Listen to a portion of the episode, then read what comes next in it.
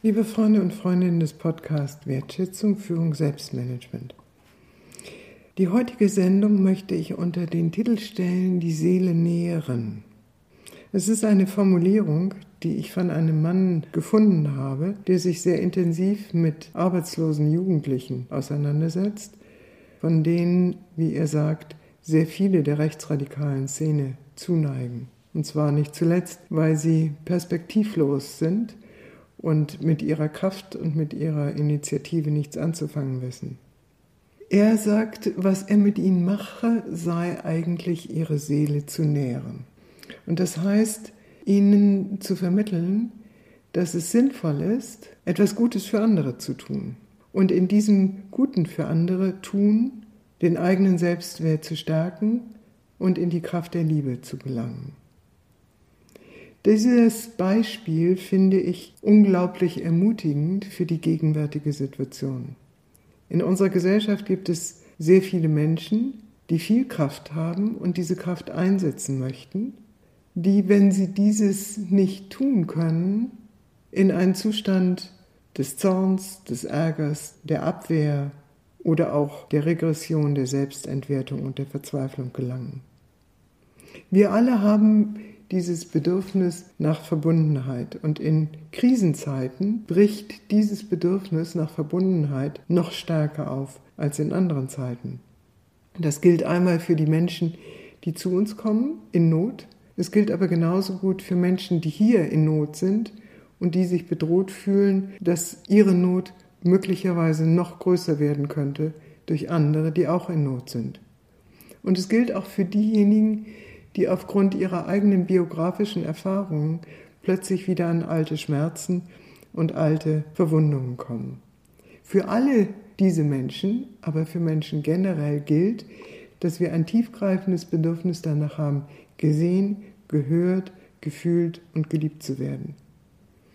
Es gibt eine kluge Formulierung, die sagt, gib, was du nicht bekommen hast, oder statt das Fehlende zu beklagen, für das fehlende Sorgen.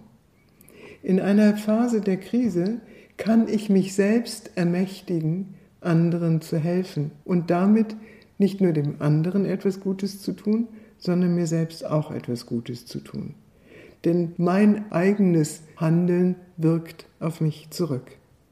Es gibt da allerdings eine Klippe und eine Gefahr. Und das ist, wenn wir geben aus Bedürftigkeit letztlich um zu nehmen. Also wenn wir Wertschätzung, Achtsamkeit, Zuwendung, Fürsorge schenken, aber eigentlich gierig sind danach, dieses selbst zu bekommen.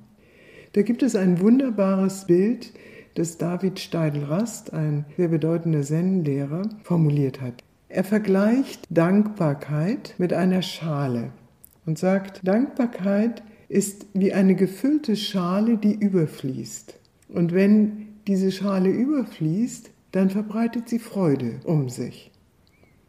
Wenn wir aus Dankbarkeit anderen etwas schenken, dann sind wir Menschen, die mit einer gefüllten Schale unterwegs sind. Wenn wir hingegen uns im Mangel fühlen, dann sind wir wie eine Schale, die nie voll werden kann, sondern die immer abläuft und damit nicht überfließen kann.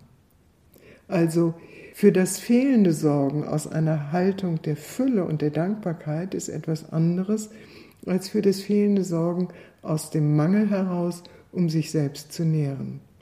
In diesem Sinne können wir unsere Seele nähren, indem wir aus der Fülle und der Dankbarkeit heraus andere unterstützen in ihren schwierigen Lebenssituationen. Dieses zu tun und dieses zu praktizieren ist in der Gegenwart keineswegs selbstverständlich, denn wir haben uns angewöhnt, doch in hohem Maße wegzuschauen, was um uns herum passiert.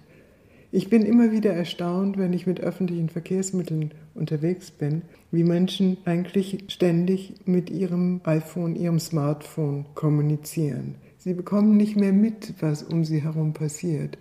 Und diese Haltung, quasi alles medial wahrzunehmen, statt real auf das zu reagieren, was uns umgibt, hindert uns ein Stück weit daran zu erkennen, was andere brauchen, aber auch was wir selbst für unsere Seele brauchen, nämlich Verbundenheit, uns nähren und nähren.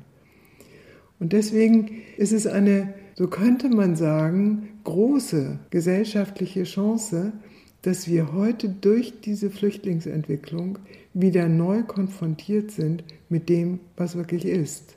Und nicht mehr nur alles aus den Medien rezipieren und damit in einer Haltung der Passivität fast notgedrungen verharren.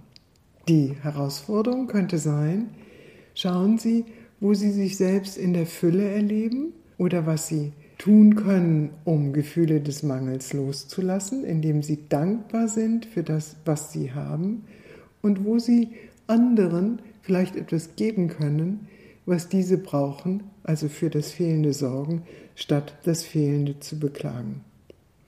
Soweit für heute.